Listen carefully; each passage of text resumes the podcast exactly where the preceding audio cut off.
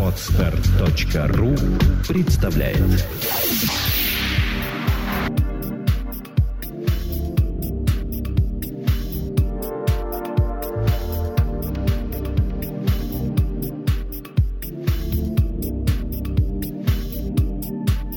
Добрый день, дорогие слушатели. С вами подкаст «Психология, мифы и реальность» и его бессменная ведущая Александра Иванова. И мой соведущий Андрей Капецкий. Здравствуйте.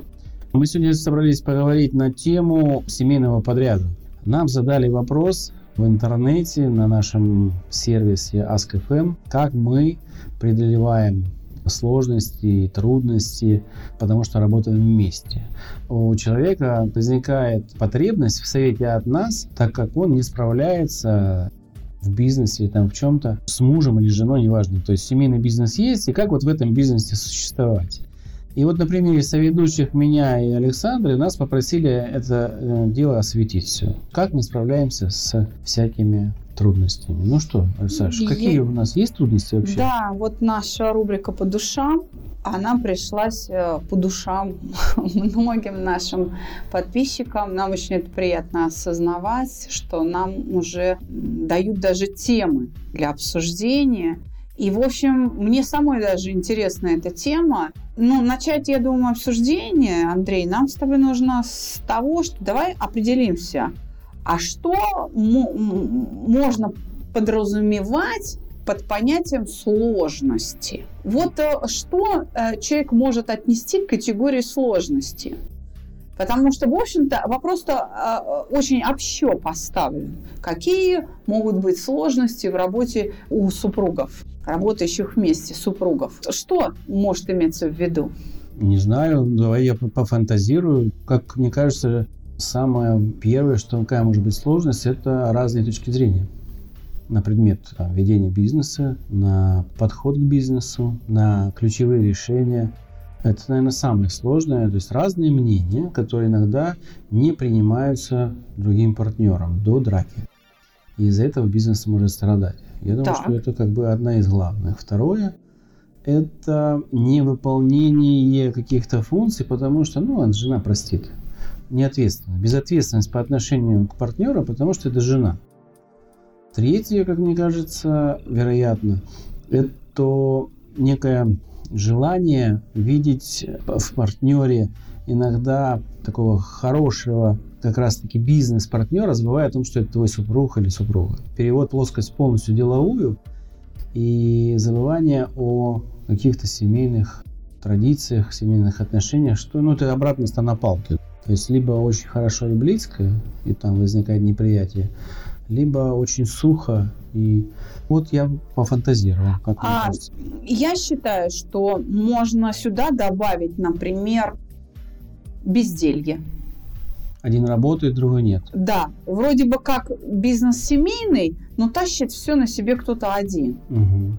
Да. Перекладывание да. ответственности. Когда ты наемный работник, с тебя шеф требует, и ты вынужден это делать. Например, принимать решение. А здесь, ой, я не могу, реши за нас. Это опасно, потому что ведь бизнес семейный, а работают вместе. Ответственность э, несет один, решение принимает один, а, а критикуют вроде как оба. То есть тот, кто бездельничает, тот больше критикует. с одной стороны, да, он саботирует, а с другой стороны и критикует. И подсказывает, как да, надо. И поддержки нет. И поддержки нет, и, э, и поругать не забывает. Такая история, мне кажется, должна быть э, обсуждена еще. Я думаю, что категории проблемы можно отнести, например, разный режим жизни. Да, согласен. То есть кто-то ранняя пташка, а кто-то любит э, поспать подольше. Я думаю, что это... А бизнес бизнеса, требует. Ну, здесь, как бы, если человек, люди занимаются все-таки бизнесом, давай мы отходить от позитивной части, да, они вдвоем занимаются бизнесом. Оставим крайнюю часть, когда один лежит бока на последок, на последующее Конечно. обсуждение, да. А вот когда они обсуждают, я думаю, люди могут найти подход к друг другу, чтобы, не, ну, понимая, что это может вредить бизнесу, потому что бизнес общий, и они могут наступить себе как на на горло в этом вопросе и могут лечь пораньше или встать пораньше. Э, здесь как раз, э, мне кажется, решаем, многие решают. А вот вопрос э, мнения о принятии решений – это ключевой вопрос. Когда нужно принять очень важное решение по вложению денег, по наему там, какого-то ключевого игрока, работника, по контракту, и мнение расходится, это наносит э, очень ущерб, да, потому что не пришли к единому мнению, а подписи должны стоять под контрактом двух человек. Это наносит очень сильный вред. Вот в таких случаях мы говорим, что большую роль играет эмоции. Эмоции затмевают все, и э, это плохо. Я соглашусь с этим полностью, что да, это более значимо, но разница в режиме жизни тоже играет роль, потому что она может отразиться как раз на семье. Что один с утра поднялся, отработал, другой и вернулся домой. А другой к обеду поднялся и работает до следующего утра. И в итоге они как супруги просто не живут. Они друг друга не видят дома они иногда пересекаются полдня на работе, когда накладывается график.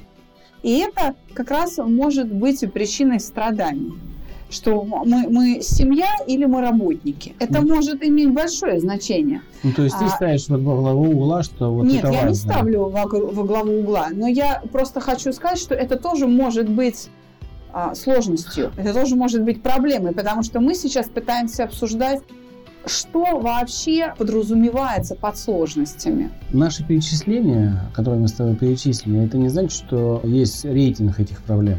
Да. Любая из этих проблем, она может э, существенно изменить жизнь семьи, повлиять на нее как в хорошую, так и в плохую сторону. Соответственно, мы просто перечисляем. Получилось, что перечислили вот в таком порядке. Но эта проблема комплексная, потому что влиять может все пять, а может быть одна. А можно ли отнести к категории вот сложности и проблемы в семейном бизнесе мнение родителей одного из супругов? Mm. Ведь кто-то принимает решение самостоятельно, а кто-то только посоветовавшись с мамой или под влиянием отца, который не участвует в бизнесе, не участвует, является сторонним наблюдателем, но оказывает влияние на принятие бизнес-решений. Это может быть сложностью? Мне кажется, может, но это, скорее всего, лишь возможно в том случае, когда папа имеет бизнес еще круче.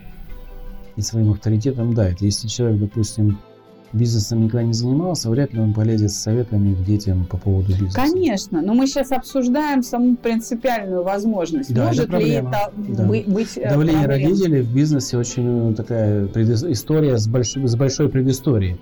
Это можно, начиная там с 17, 16, 15, 14 веков смотреть за семейными бизнесами и как они развивались. Кто-то умер именно потому, что давлело мнение старших, кто-то развился, потому что принимали опыт старших, но они не давили, они воспользовались правильно. Да, эта проблема есть, и я думаю, она... Не обязательно это могут быть родители, это могут быть близкие друзья, подруги, что, в общем, круг общения. да, круг общения.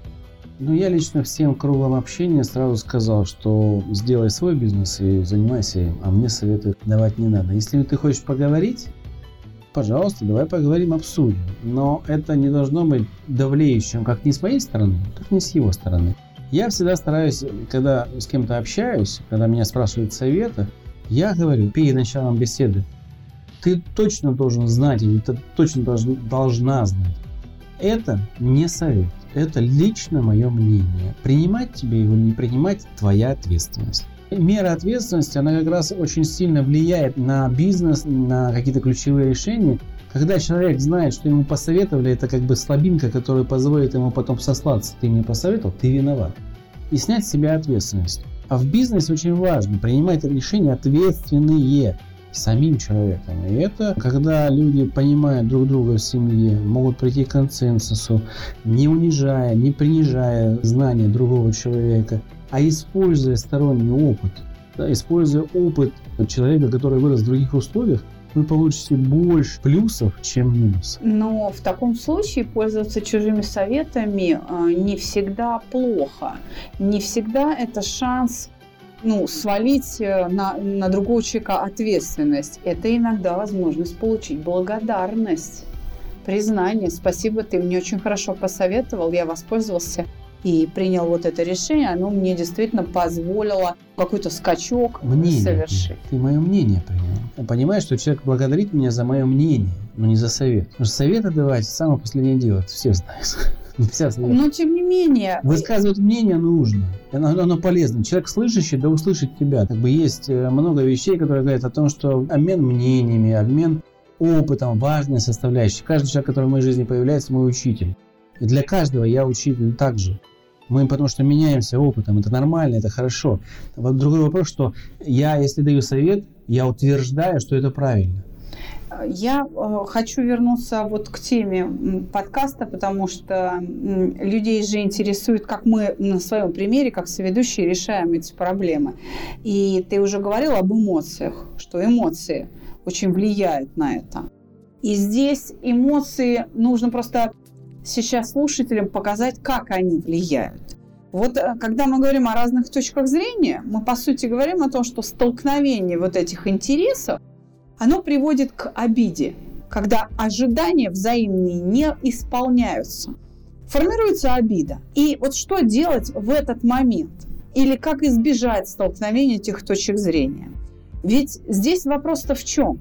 Самую а, большую сложность наиболее часто распространенное явление в момент столкновения бизнес-интересов или позиций просто по какому-то вопросу у работающих вместе супругов является невозможностью услышать критику. Вот эта неспособность принять критику связанная как раз с обидчивостью.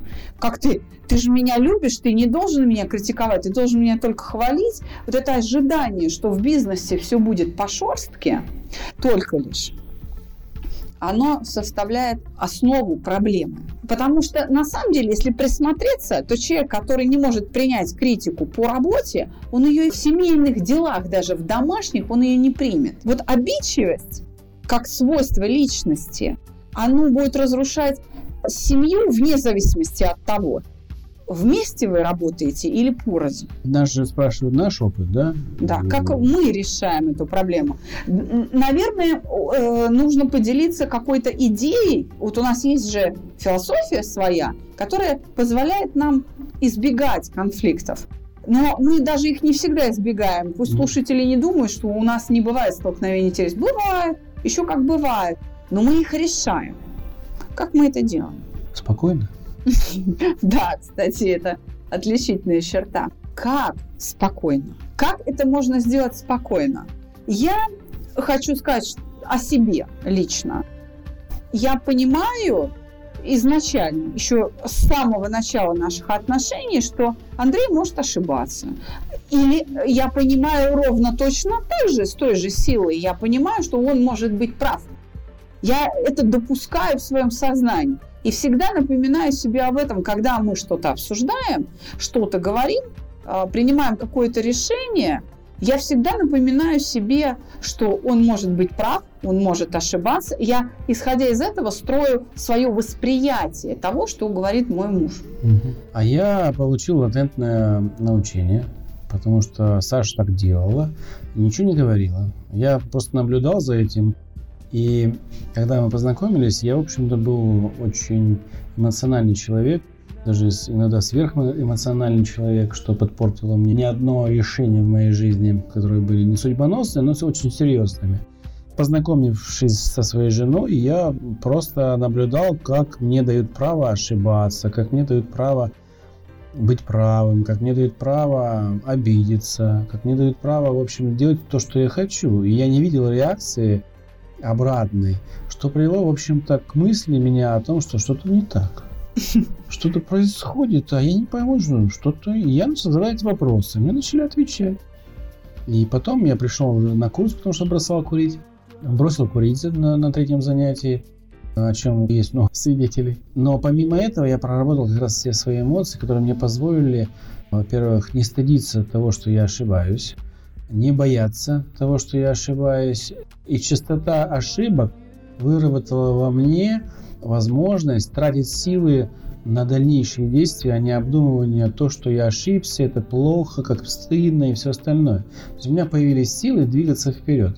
Я очень благодарен жене за этот опыт, потому что опыт у меня богатый, но именно такого в моей жизни не было. Хотя интуитивно я к нему шел. Проработал определенное количество лет в управлении, в общепите, был директором многих предприятий. И в общем, приходилось с людьми работать. И я выработал навык не ссориться и решать миром многие конфликты, но это было интуитивно. Во многих вещах я ошибался. Саша мне дала, показала путь, как э, правильно идти. Я благодарен. У нас с ней выработалось умение признавать, что человек может быть правым и неправым. Я хочу сказать, что для меня очень важно, чтобы у моего мужа была возможность меня критиковать. Я понимаю, что он может мне сказать что-то неприятное. Вот это я просто совершенно четко осознаю. А я при этом, при этом, при этом я осознаю, что он может и не воспринять мою критику, что он может обидеться. Но я готова прожить, перетерпеть, переждать, пока он остынет, успокоится, одумается, и э, тогда можно будет продолжить разговор. Я понимаю, что он может критиковать меня, но я совершенно не требую, чтобы он терпел мою критику, потому что я знаю, что это больно. Это может быть больно. Но, скажем так, опыт саногенного мышления у меня чуть больше, чем у него, так лет на 8 примерно. Мне проще с этим справляться, я не требую от мужа а, ну, чего-то, что он действительно не может выполнить. Но это составляющая в бизнесе или в работе совместной, даже если вы просто наемные работники где-то вместе, она очень важна тем, что это все равно будет распространяться и на личную жизнь, и на воспитание детей, потому что это не разовые вещи, они все время, всегда происходят с нами постоянно. Это не то, что вот у нас есть какая-то ситуация, мы ее решили и больше с ней никогда в жизни не столкнемся. Так не бывает. Все в жизни повторяется. Солнце каждое утро восходит и каждый вечер заходит. Восходит, заходит. И то же самое в отношениях. Обиды все время возникают, и они все время останавливаются. Возникают, останавливаются, возникают, останавливаются. Это бесконечный процесс. Что я хочу добавить. Если вы научились решать ежедневные ежечасные э, задачи в семье и достигать максимально полезного результата от ваших разговоров, понимая, что вы оба развиваетесь, это будет происходить и в бизнесе. Ровно так же, если вы в бизнесе не начнете все-таки понимать друг друга, это перенесется на семейную жизнь. Где бы вы ни начали друг друга понимать, это охватит все ваше жизненное пространство. Учитесь слышать друг друга. Учитесь воспринимать критику, учитесь быть э, бесстрашными где-то друг к другу, бесстыдными. Учитесь не бояться вот этих неприятных переживаний, потому что когда вы их умеете разрушать, эта энергия уходит на созидание. Да, я согласна полностью с Андреем в том, что нельзя строить цель в виде того, чтобы вообще никогда не было никаких конфликтов. Вот эта цель, она нереалистична, она вредна. Ведь важно не то, чтобы эмоции неприятные не возникали. Важно, как мы с ними справляемся. Они возникали, возникают и будут возникать. И если я это понимаю, то я не жду, что у меня конфликтов не будет. Я просто знаю, как их решать. Вот от этого мы становимся счастливее. Не нужно их избегать. Действительно, Андрей прав. Э, не нужно избегать, не нужно стремиться жить гладко. Гладкость возникает, мы при, приходим на море, на море штиль но в этом штиле все равно есть рябь. Поверхность воды все равно не будет как стекло стоять. Бывает. Это, это временное явление. Временно, все, да. все находится в постоянном движении. Наша психика, наши чувства с тобой, они тоже все время в движении. Наши ожидания друг к другу. Наши мысли все время движутся. Ситуация вокруг нас движется, и мы вместе с ней. Как э, говорит мой отец, мы обречены думать. Я вам хочу вот что сказать, что если вы думаете, что мы не, не ссоримся, то это глубокое заблуждение. Мы ссоримся но мы ссоримся по-особенному. Если вы увидите нашу ссору, она вам покажется обычным разговором. Но, это правда. Но, но в этот момент мы именно ссоримся. И эта ссора нам не заставляет тех неудобств, которые доставляет а, обычным людям. Потому что мы в каждом предложении понимаем, что нам будет контрмера, мы понимаем, что это ошибка или там правильное решение, и мы не переживаем, что мы ошиблись, и мы не переживаем, что на нас наезжает и нам у нас нет этих переживаний, что позволяет обсуждение спорного вопроса просто вести в каком-то таком обычном, спокойном... Или отложить его, И- пока другой будет да, э, нужно- готов. Да. Передела. Или отложить. Обычно это происходит после работы, когда там чаек пьешь, мы пользуемся хорошим средством. В любой непонятной ситуации ложись спать. Мы, собственно говоря, так и поступаем. И это нам очень сильно помогает. Потому что с утра мы уже другие, мы уже э, хорошие. Да, утро вечера много. мудренее. И вопрос решается зачастую за минуту. И я согласна с тобой. Действительно, о том, что мы в ссоре, наверное, понимают только наши дети. Больше никому это не видно. То есть только мы и наши дети, которые очень э, близки с нами, которые очень трепетно к нам относятся, только они, наверное, понимают, что мы в ссоре. Это, наверное, такой процесс, который полторы, две, три минуты длится. Мне кажется, наша самая большая ссора была, наверное, максимум сутки. А еще мы не боимся просить прощения друг друга.